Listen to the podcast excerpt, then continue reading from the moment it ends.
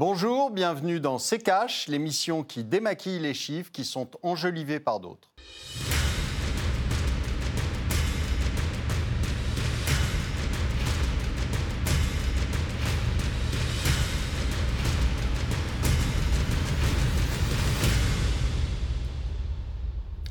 Bonjour, aujourd'hui nous allons vous parler de l'inflation.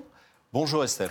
Bonjour Olivier, bonjour à tous, bienvenue dans ce nouvel épisode de C'est Cash au programme. Vous l'avez dit Olivier, l'inflation avec ses chiffres définitifs qui sont tombés le 15 octobre dernier, selon l'INSEE, le rythme de l'inflation a ralenti en septembre en France. La hausse des prix à la consommation sur un an s'établit à 0,9% après 1% en août dernier. Cette légère baisse de l'inflation résulte d'un ralentissement des prix de l'alimentation et de l'énergie, en partie compensée par une accélération des prix des services et un recul moins marqué de ceux des produits manufacturés. Voilà ce que nous détaille l'Institut national de la statistique dans un communiqué. Olivier, l'inflation euh, a donc ralenti. Est-ce que c'est est -ce c'est une bonne nouvelle ou une mauvaise nouvelle pour l'économie française? Alors il faut déjà repartir sur la définition de l'inflation. L'inflation, c'est quoi? L'inflation, c'est un décalage dans le temps entre la demande et l'offre. Mhm. C'est-à-dire quand vous avez un surplus de demande, Évidemment, vous ne pouvez pas produire tout de suite, donc vous ne pouvez pas répondre à la demande tout de suite. Et ce délai entre euh, l'augmentation de la production et la livraison en fait, du produit fait que les prix montent. Euh, ce qui veut dire que c'est intimement lié quand même à un surcroît d'activité. Donc quand vous n'avez pas d'inflation, c'est qu'a priori, vous n'avez pas beaucoup d'activité. Donc euh, ce n'est pas franchement une bonne nouvelle. Ensuite, il faut savoir aussi de quoi on parle, c'est-à-dire que les chiffres d'inflation qui sont donnés par euh, euh, l'INSEE, euh, donc les chiffres d'inflation officiels, qui servent quand même de base de calcul à beaucoup de choses, mhm. le revenu disponible des ménages, etc. Donc cette inflation, en fait, est un faux calcul. C'est un chiffre qui est un chiffre de marketing politique n'est pas un chiffre qui est réel et qui correspond réellement à la hausse des prix du coût de la vie, par exemple. C'est-à-dire qu'il faut savoir, euh, et là, justement, c'est amusant parce que ce matin, euh, il y a une nouvelle Bloomberg qui est, qui est tombée et qui disait que si on prend le chiffre qui est donné par Eurostat d'inflation, eh bien, en Espagne, euh, quelqu'un qui a un revenu de 2000 euros est censé si on prend ces chiffres, la manière dont est calculée l'inflation est censée dépenser 60 euros pour son logement. Ce qu'on, évidemment, qui ne veut rien dire, euh, surtout qu'en ce moment en Espagne, c'est plutôt 50% de ses revenus. Donc ça veut dire que ce chiffre est spécialement fabriqué pour en fait ne pas refléter la réalité, parce que si les gens avaient conscience de la vraie hausse des prix, des prix de la vie, eh bien, à ce moment-là, il y aurait un petit peu plus de monde dans la rue. En, deux mots, avant de passer au tiroir cash, quelle, euh, quelle, différence concrètement entre inflation et augmentation du coût de la vie? En deux mots. Ben, le, simplement, euh, par exemple, dans l'inflation, euh, vous avez le coût du logement qui est, alors, un, il n'y a que les loyers qui rentrent dans l'inflation. Vous n'avez pas le prix quand vous achetez un appartement de mhm. vos remboursements. Ça, c'est la première chose. La deuxième chose, le loyer est euh, calculé pour 7% dans le prix de l'inflation. Évidemment, tout ménage sait aujourd'hui qu'il va consacrer 30% de ses revenus au minimum dans le, le coût d'une location. Là, c'est 7%. Donc évidemment, ça sous-pondère la sous-pondération fait que votre calcul d'inflation est sous-évalué. Mais vous avez plein d'autres choses, c'est-à-dire que vous avez euh, la pondération. La pondération, c'est que l'INSEE considère que si un prix monte, bah, vous allez en consommer moins. Si le prix de la viande monte, eh bien, vous allez en consommer moins. Donc, ça rentre, c'est sous-pondéré dans l'inflation. Ah Et puis, vous avez autre chose, le remplacement. Si le prix de la viande monte, eh bien, à ce moment-là, vous allez manger du soja. Ouais, d'accord, mais c'est pas la même chose. Donc, euh, et lui, le, coût du soja n'a pas monté. Et puis, en plus, vous avez ce qu'on appelle le progrès technique, la pondération par le progrès technique, mhm. qui fait que on va considérer que comme votre euh, iPhone ou autre téléphone a pris 100 euh, gigas de mémoire de plus, eh bien, vous avez beau le payer 200 euros de plus, en fait, on considère qu'il n'y a pas eu d'inflation. Mais en attendant, pour le ménage, ça n'empêche que ça représente un coût qui a bien augmenté. Alors justement, Olivier, inflation, euh, déflation, on va faire le tour de ces deux termes avec le tiroir cash d'Antoine Vassas. Pas facile facile d'expliquer le rôle de l'inflation dans l'économie. Du coup, on va se faire un peu aider sur ce coup-là. Salut, c'est Jean-Claude Vandamme, JCVD pour les intimes, eh ouais Pour faire simple, on aurait tendance à dire que c'est l'augmentation des prix, et que donc, plus elle est élevée, plus nous, consommateurs, allons payer cher ce que l'on achète, et donc perdre du pouvoir d'achat. Ok, on comprend rien à ce que tu dis. Attends, je vais t'expliquer. Si c'est élevé, forcément t'achètes moins. C'est logique. Et si t'achètes moins, eh ben l'économie est pas T'as capté? Oui, enfin c'est un petit peu plus compliqué que ça. Mais non, t'as rien compris. Dans la vie, y a rien de compliqué. C'est comme ce high kick que je mets à l'économie. C'est easy. Ouais, bon, en bref, l'inflation peut aussi être signe que l'économie est en bonne santé. Les prix qui augmentent, c'est une consommation en bonne marche, des entreprises qui vendent des produits et des consommateurs qui les achètent. Si vous souhaitez acheter un produit et que demain son prix sera plus élevé, vous allez forcément l'acheter aujourd'hui et donc stimuler l'économie plus rapidement. De l'autre côté, on trouve le strict opposé de l'inflation, la déflation, donc baisse des prix. Oui, à première vue, ça pourrait nous réjouir, Ok, ça c'est bon. Si les prix baissent, t'auras plus d'argent. Et si t'as plus d'argent, tu pourras acheter plus de DVD de mes movies. Et pourtant, lorsqu'elle se prolonge dans le temps, c'est aussi le signe d'une économie au ralenti. Qui voudrait investir sur les marchés lorsqu'on sait que les prix baisseront demain? Autant attendre. Bref, tout ça, c'est une question d'équilibre. Ok, ça l'équilibre je connais. Attends, regarde. Eh merde, c'est comme l'économie. Pour une économie qui marche, il faut une inflation qui doit être présente, mais pas trop. C'est d'ailleurs l'objectif de la Banque Centrale Européenne, maintenir une inflation au taux jugé optimal de 2% dans la zone euro. Un objectif que les politiques monétaires devraient normalement permettre d'atteindre, et pourtant on en est loin, le taux d'inflation actuel stagne autour du 1% dans toute la zone euro. Ok, 1 plus 1 égale 1. Ou peut-être que 1 plus 1 égale 11. C'est toi qui vois. Olivier, un mot avant de passer à la deuxième partie de l'émission. La déflation, ça semble euh, favorable aux, aux ménages. Non. Alors, la déflation, c'est euh, le, le- ce que j'entendais là du, du tiroir cash, c'est euh, les banques centrales euh, sont en train d'essayer euh, de relancer l'inflation. C'est faux. Les banques centrales font très exactement ce qu'il faut pour qu'il y ait de la déflation. Euh, alors, elles n'ont pas compris parce que euh, c'est pas dans leur logiciel, mais tout ce qu'elles font est déflationniste et pas inflationniste. Alors, on va continuer euh, d'en parler dans la deuxième partie euh, de cette émission. Cette semaine, Olivier, nous recevons Michel Santi, économiste spécialiste des marchés financiers et des banques centrales. Bonjour Michel Santi, merci euh, d'avoir accepté notre invitation. Bienvenue dans C'est Cash. Alors, on l'a vu euh, en, début d'émission, les chiffres de l'inflation sont tombés euh, le 15 octobre dernier, 0,9% sur un an pour la France contre 1% euh, en août. Un faible ralentissement, qu'est-ce que ça traduit selon vous, notre économie? Bah, écoutez, l'économie française, selon moi, ne fait que suivre le mouvement de l'économie européenne et de l'économie des pays occidentaux, un ralentissement de l'inflation. Euh, mais encore, la France a-t-elle euh, un certain taux d'inflation par rapport à d'autres à d'autres nations? Je dirais que ça dénote une activité qui ralentit. Euh, ça dénote une consommation qui, qui stagne et les, les indicateurs macroéconomiques ne sont pas forcément euh, favorables. Parce qu'on a tendance à penser qu'une faible in- inflation, c'est bon pour le, pour le pouvoir d'achat des ménages. Une faible inflation, tout dépend de ce qu'on appelle faible. Les banques centrales définissent euh, un maximum d'inflation. La Banque centrale européenne définit un- une inflation maximum de 2% comme seuil de tolérance. Alors certes, euh, bien sûr, 0,9, 1%, on est en dessous des- de ces seuils de tolérance, mais il va de soi que depuis une dizaine d'années, nous avons des taux d'inflation qui sont en dessous de la normale, voire euh, carrément négatifs, qu'on a eu pendant un certain temps. En Europe, euh, au Japon, euh, ils, ont- ils sont négatifs depuis déjà un certain temps. Ça dénote un début de déflation. La déflation, c'est c'est le mal absolu. Euh, C'est-à-dire que les gens arrêtent de consommer parce qu'ils se disent euh, il n'y a pas de raison que j'achète ma voiture aujourd'hui à 10 000 euros alors que demain elle sera peut-être euh, à 9 000 ou à 9 500.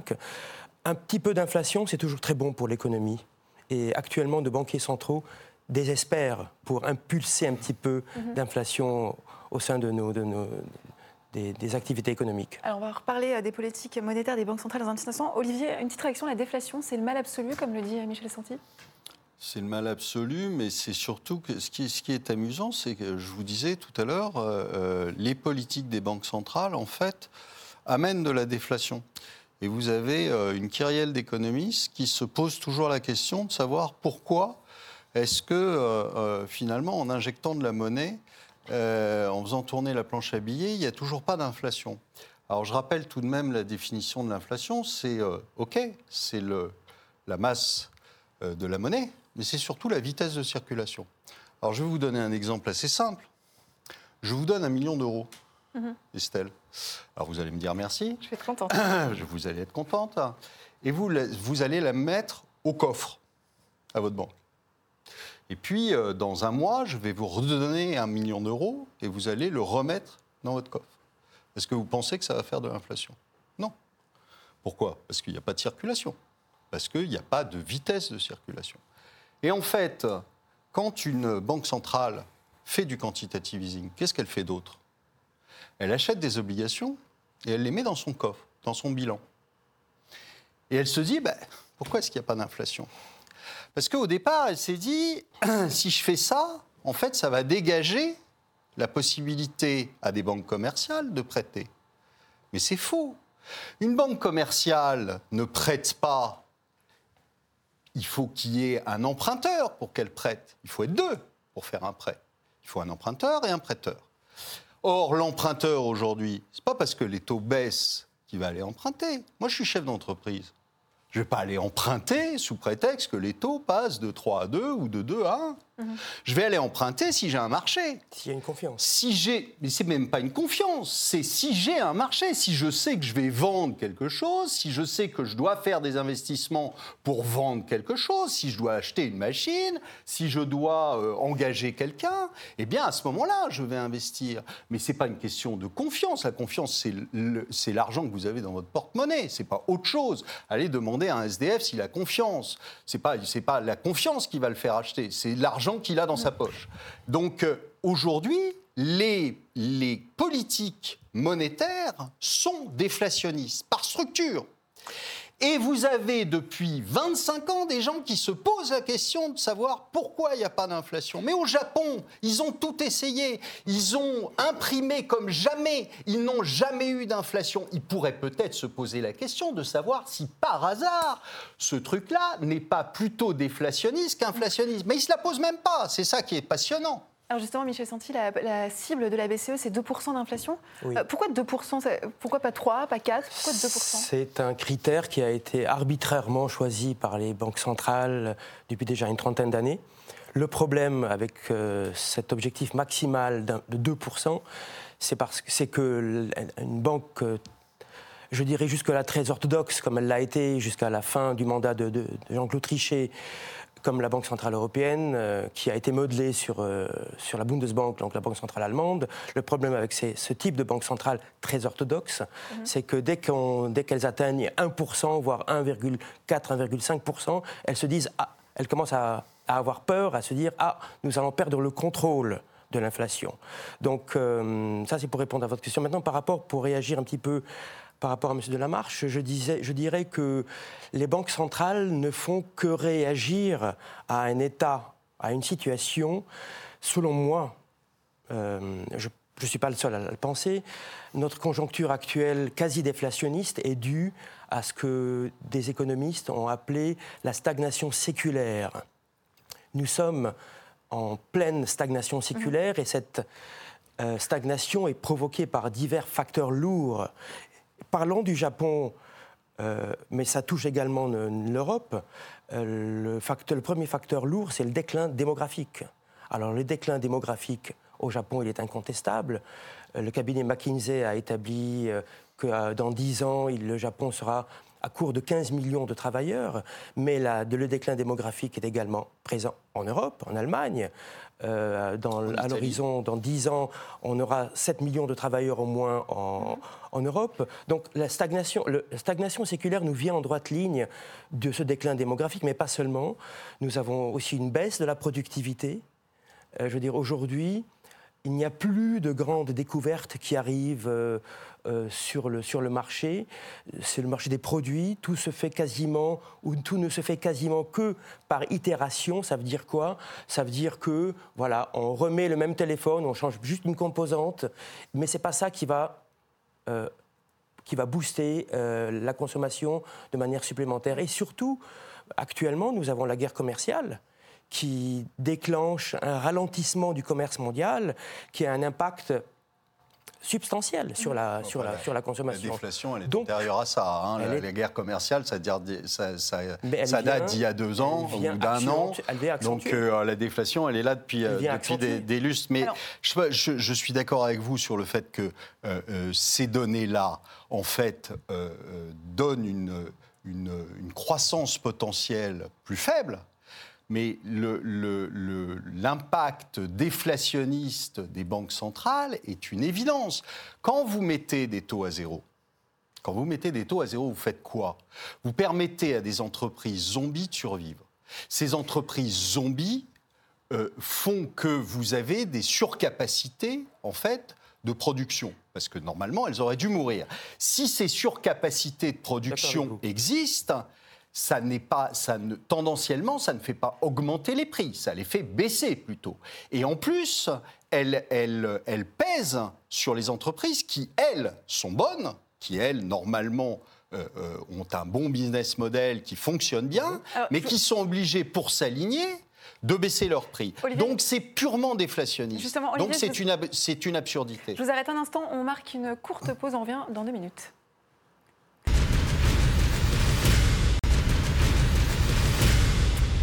Bienvenue euh, dans C'est Si vous nous rejoignez au programme aujourd'hui, l'inflation avec Michel Santi, économiste spécialiste des marchés financiers et des euh, banques centrales. Michel Santi, euh, vous vouliez réagir à ce que venez de bah, dire écoutez, Incontestablement, et le Japon est l'exemple vivant des, des, sociétés zombies et des banques zombies. qui, à cause des taux zéro, voire négatifs, euh, les sociétés zombies, en fait, monopolisent des ressources qui pourraient être utilisées à meilleur escient pour d'autres entreprises. Ceci étant dit, ceci étant dit, les banques centrales sont les seules actuellement à tenter quelque chose pour nous sortir de, du marasme. Euh, parce que les États, malheureusement, les gouvernements, ne font pas grand-chose comme stimulus. Je veux dire, pardon de vous interrompre, mais l'Allemagne, qui est euh, qui, affiche des statistiques euh, en déclin depuis quelques mois, bien sûr à cause de la guerre mhm. commerciale, parce qu'elle exporte moins. Même l'Allemagne balaye d'un revers de main maintenant, même dans une conjoncture actuelle, euh, de, mettre en place un stimulus pour pouvoir relancer un petit peu la croissance.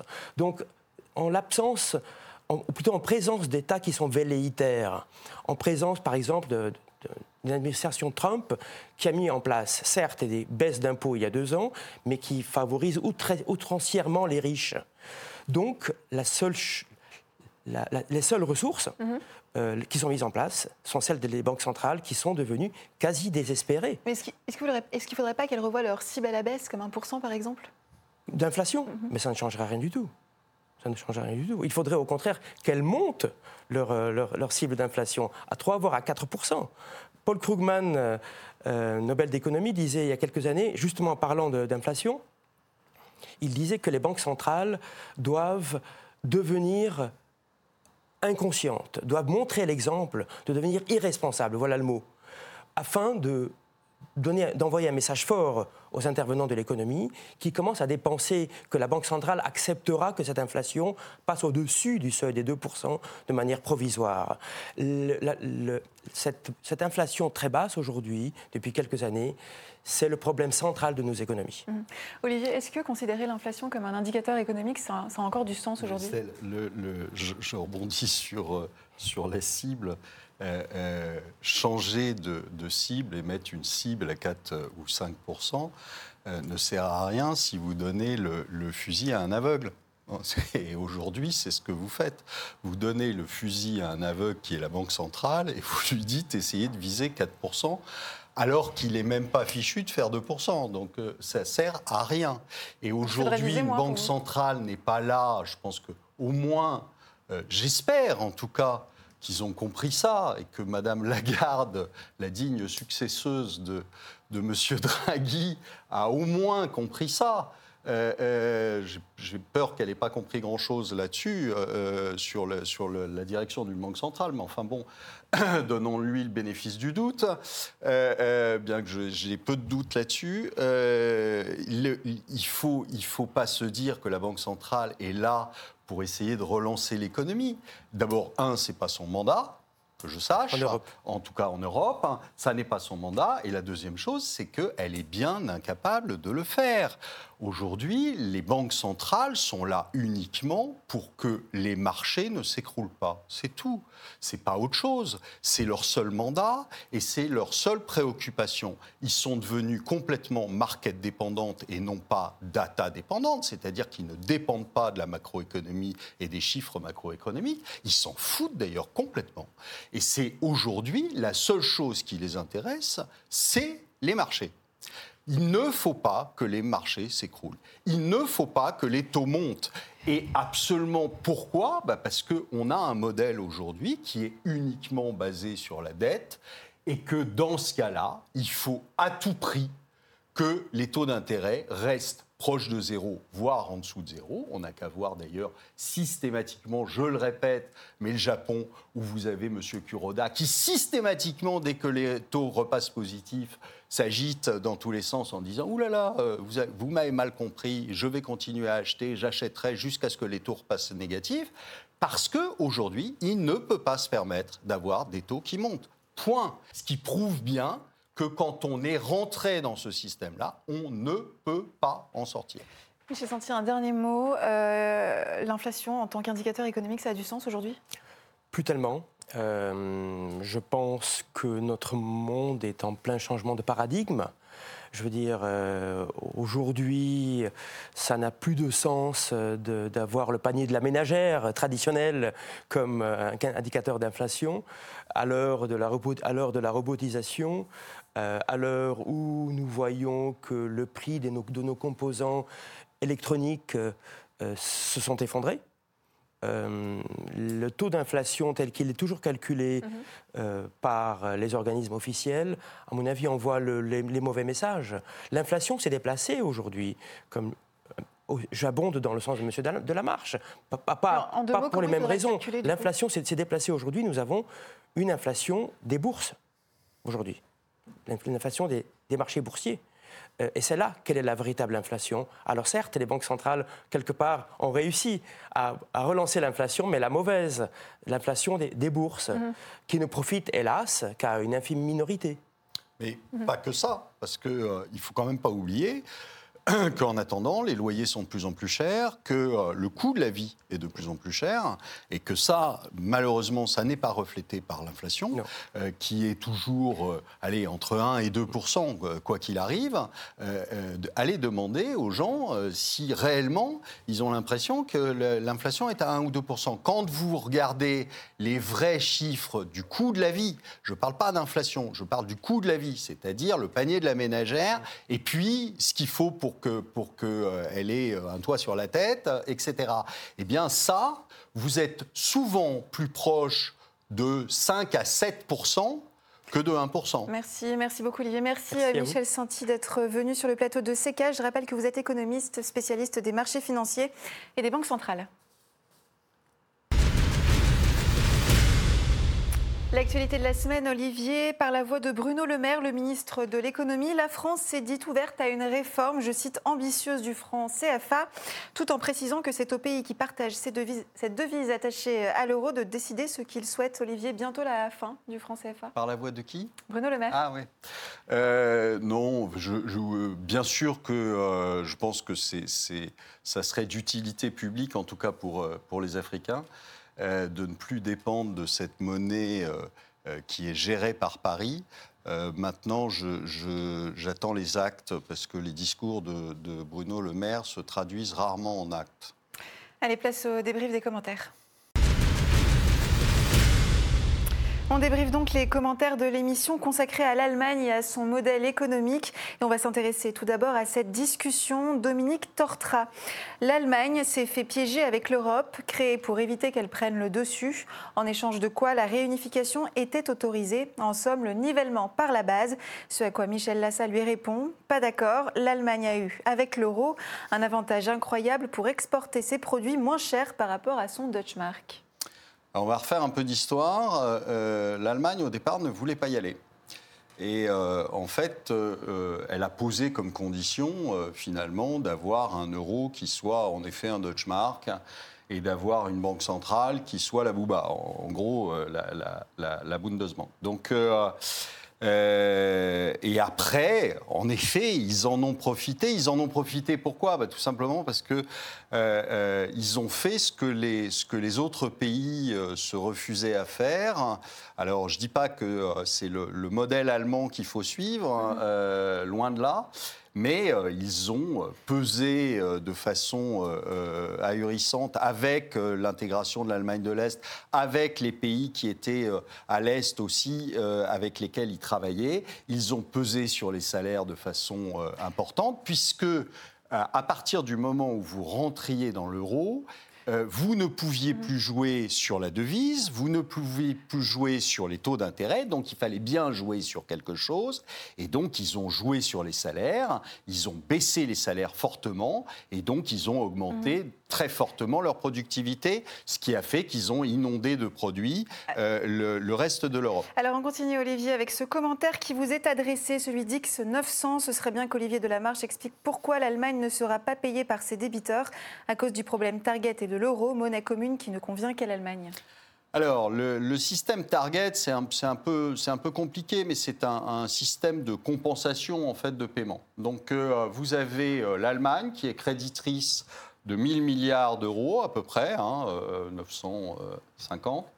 Euh, 1000 euh, milliards d'euros. Et puis vous avez les débiteurs. Et les, les principaux débiteurs, évidemment, c'est l'Espagne, 350 milliards, et c'est l'Italie, 350 mmh. milliards. Ça veut dire quoi? Ça veut dire ce que, ce que j'essayais d'expliquer à notre invité la dernière fois, c'était que il y avait, euh, quand les, Allemands ont vendu des voitures, en fait, ils ont fait ce qu'on appelle un crédit fournisseur, c'est-à-dire qu'ils ont donné des sous aux pays, mmh. dont l'Italie, l'Allemagne et puis d'autres pays, pour qu'ils achètent leur voiture. Alors ça, c'est très bien, si vous voulez, ça, fait que euh, euh, facialement, euh, les constructeurs allemands ont vendu des voitures, sauf qu'ils ne seront jamais payés.